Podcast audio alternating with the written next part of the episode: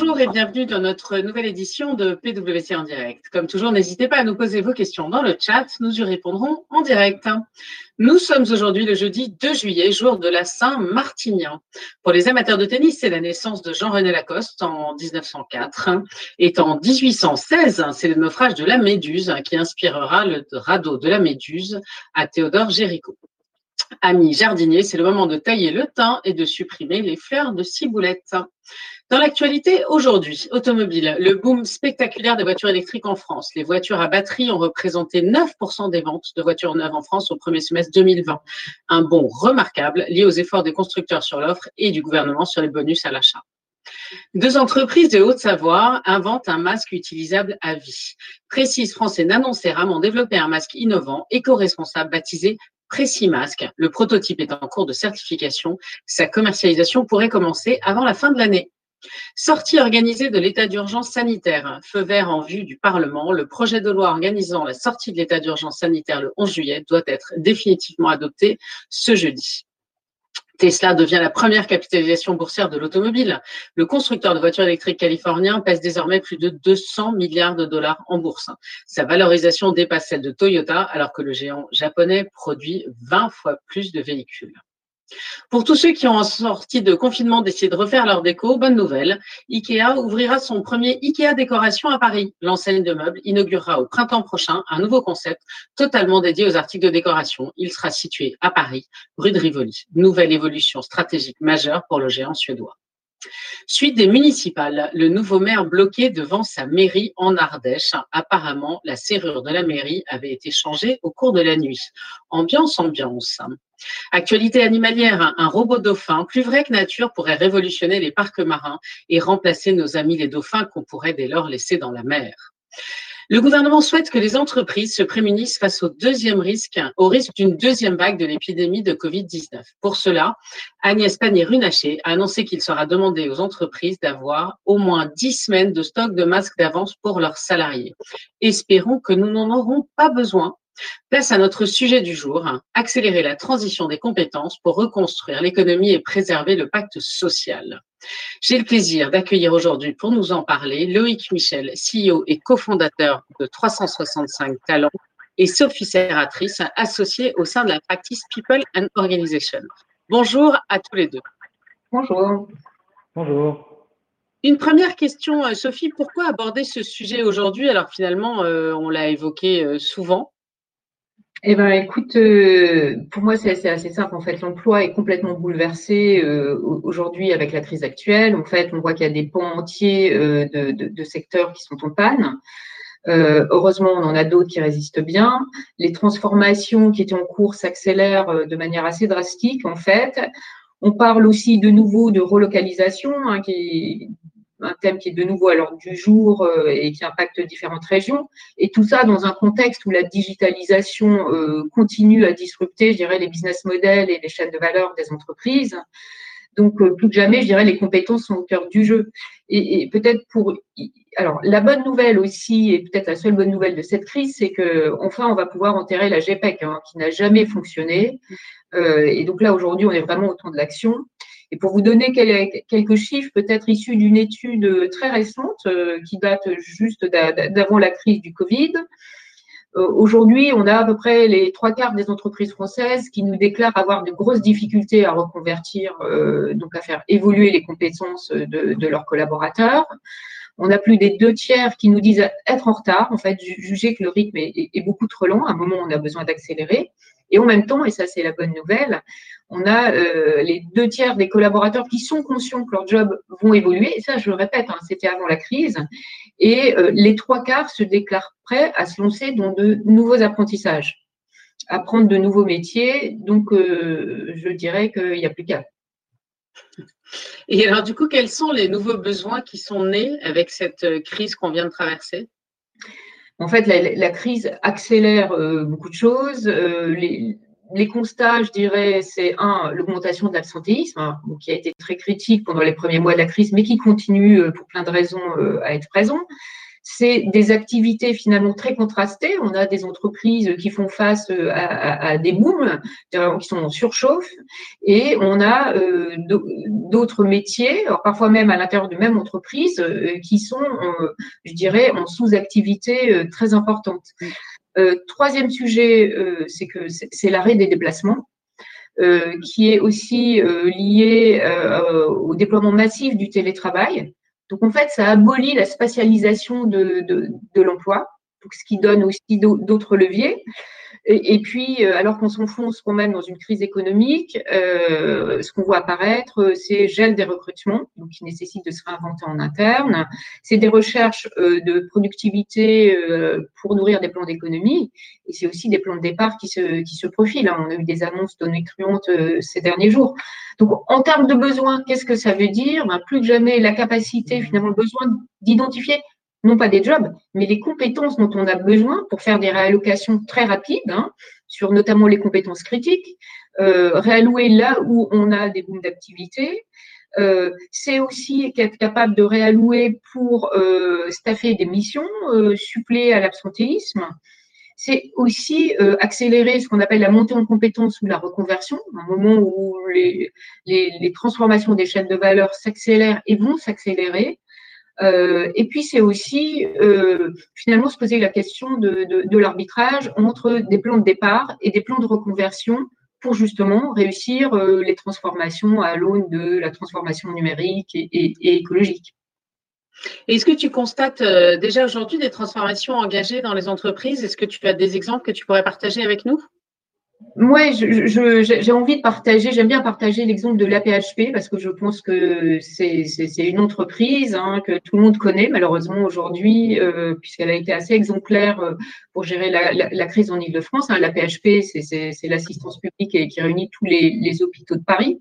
Donc, ce qui est intéressant, voilà, c'est une entreprise qui a fait face exactement à la situation que j'ai expliquée euh, tout à l'heure. Hein. c'est une partie de l'activité en baisse, hein, tout ce qui n'était pas urgent, et en même temps une refocalisation euh, sur euh, le traitement des, des, patients Covid. Donc, ça a complètement bouleversé l'organisation du travail.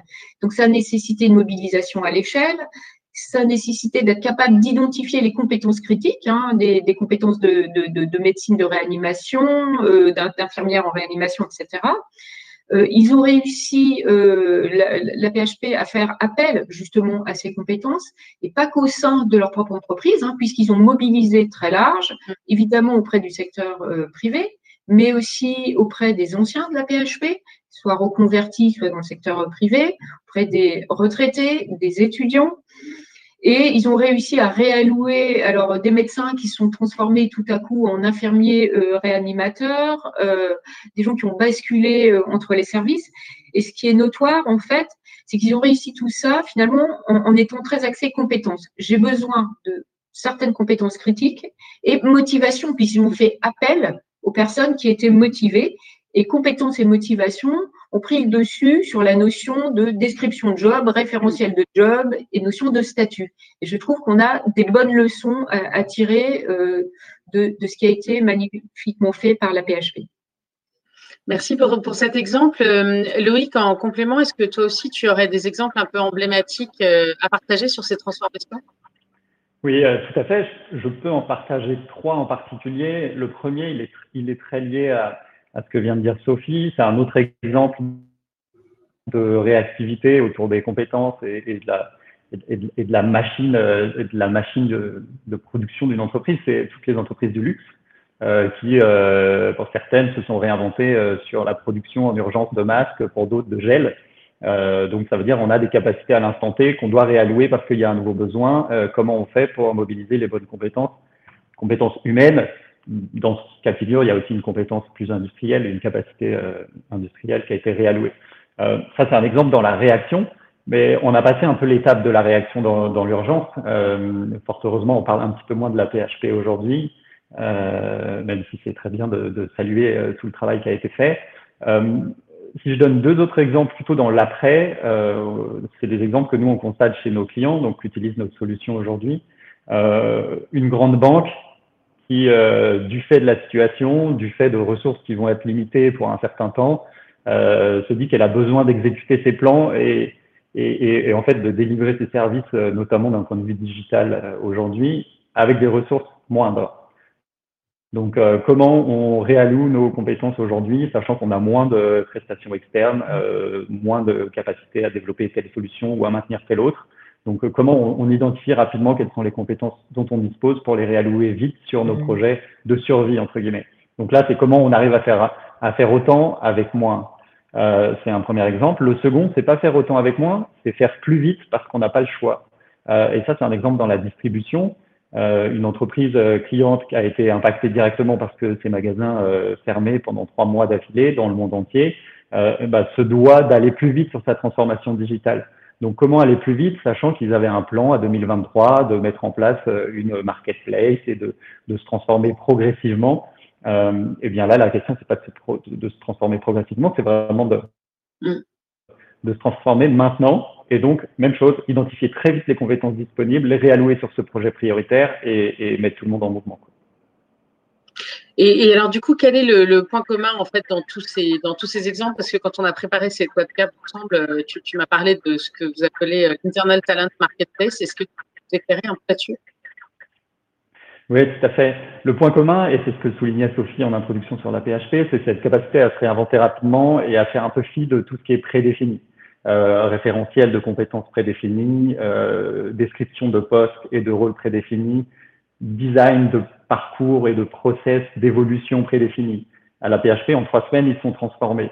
Euh, L'Internet Talent Marketplace, c'est être capable d'avoir cette agilité business euh, au quotidien, donc mettre en relation l'offre et la demande de compétences beaucoup plus rapidement euh, qu'on ne l'a jamais fait.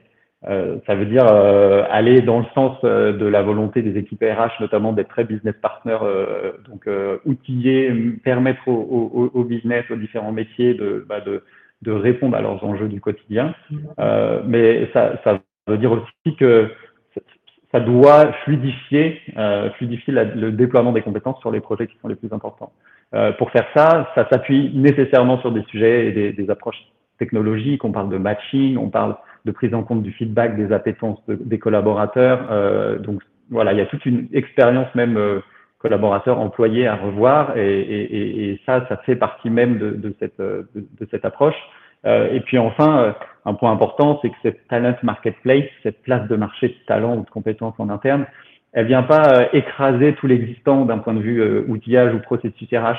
C'est un plus, c'est un plus dont on a besoin aujourd'hui.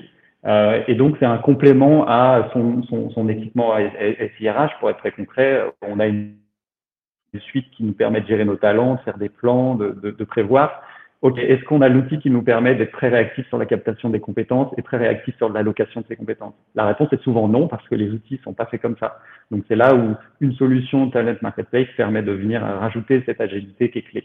Et le point commun, et, je pense que Sophie pourra, rebondir euh, euh, là-dessus, euh, le point commun de tout cela, c'est placer la compétence au cœur, être capable d'identifier la compétence, avoir une intelligence sur la détection de ce qu'est une compétence.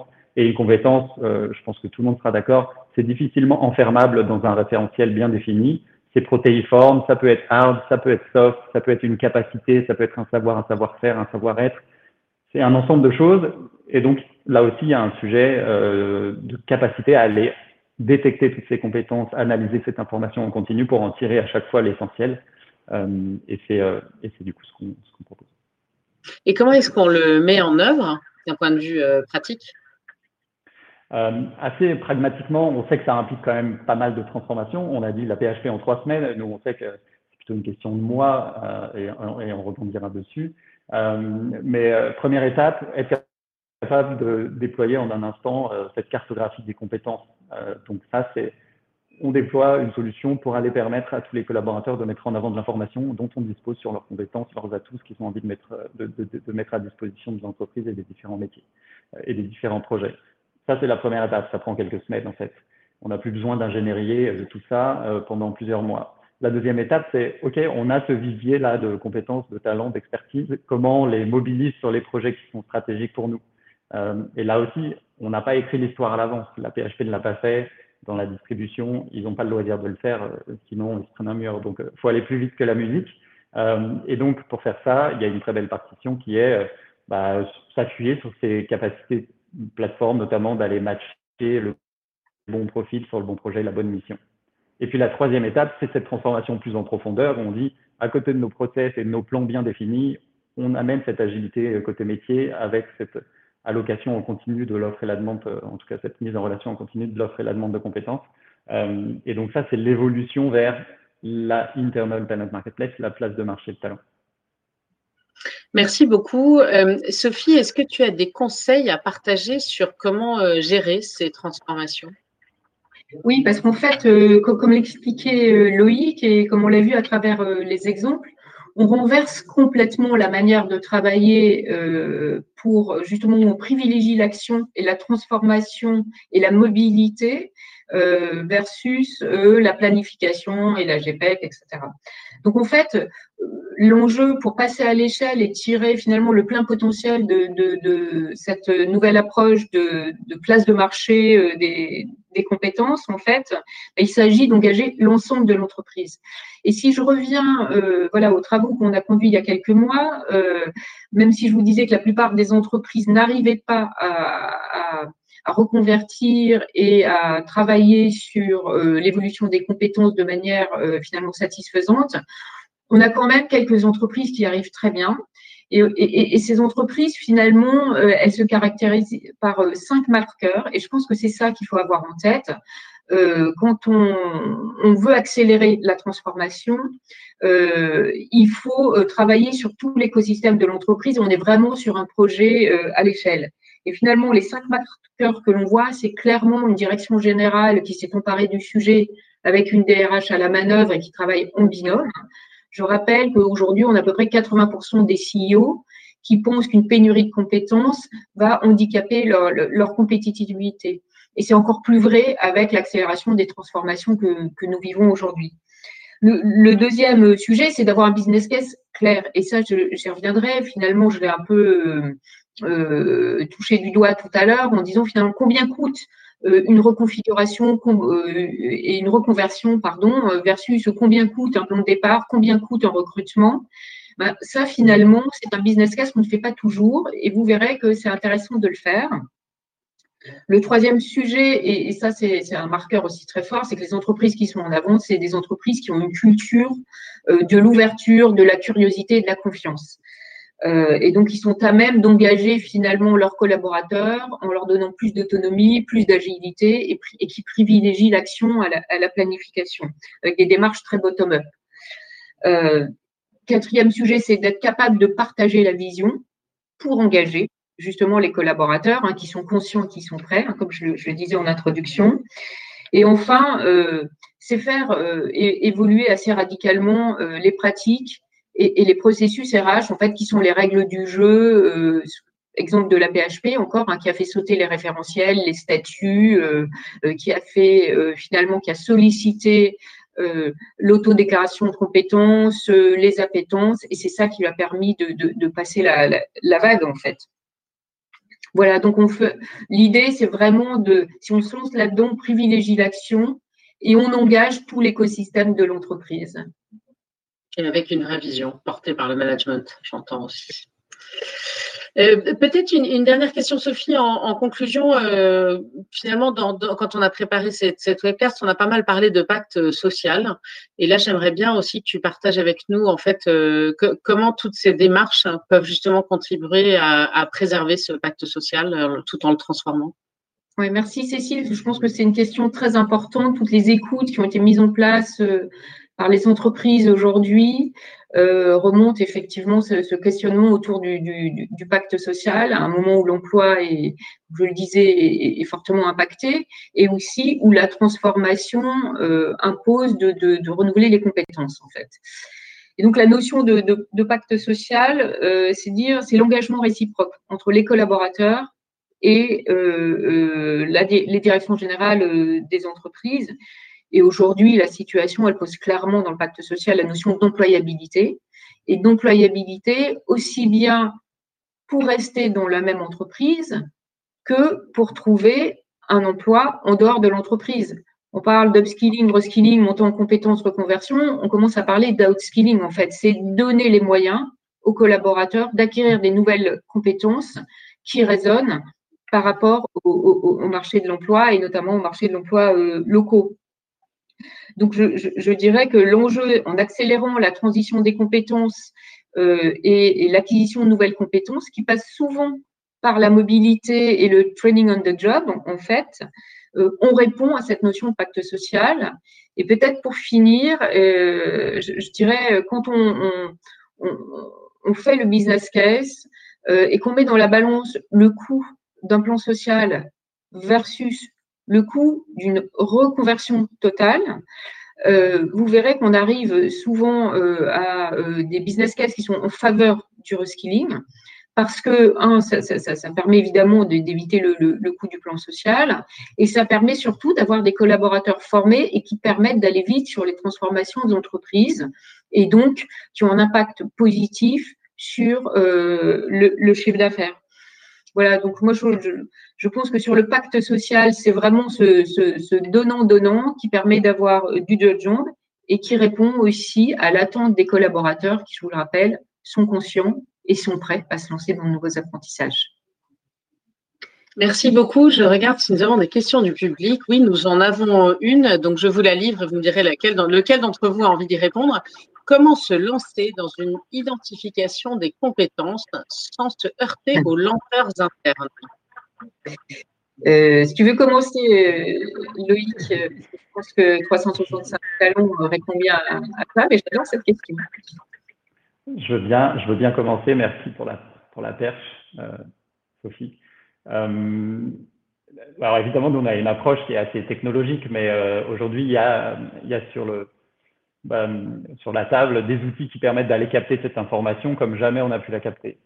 Donc ça veut dire euh, faire avec les pratiques internes, mais s'affranchir des lenteurs euh, qui, qui, viennent en général avec. Donc c'est dire euh, ne prédéfinissons pas ce qu'on attend à la sortie, laissons plutôt une solution analyser, détecter, capter toute l'information déjà disponible sur des outils RH euh, à la suite d'entretiens qui ont pu être menés, sur des outils métiers sur lesquels il y a des projets qui sont menés, il y a de la collaboration qui a lieu, et puis euh, aussi spontanément de la part des collaborateurs. Et si on agrège tout ça et qu'on y met une couche de, de, magie, euh, nous on utilise des dernières techniques d'intelligence artificielle pour, pour amener cette magie-là, euh, et eh bien finalement on arrive à avoir ce langage commun sur les compétences et le niveau le plus fin possible, c'est-à-dire qu'on ne fait pas des stylos ou des, des portraits robots systématiques et on essaye de faire entrer les gens dedans.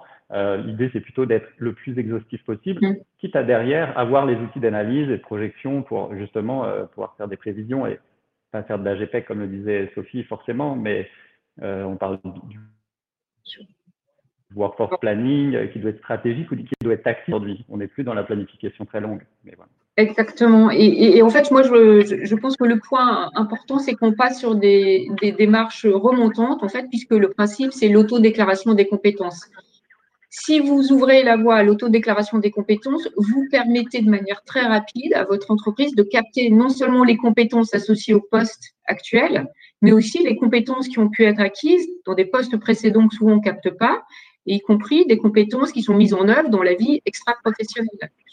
Euh, donc ça, c'est toute la, magie et l'efficacité de, de, la Talent Marketplace avec autodéclaration des compétences.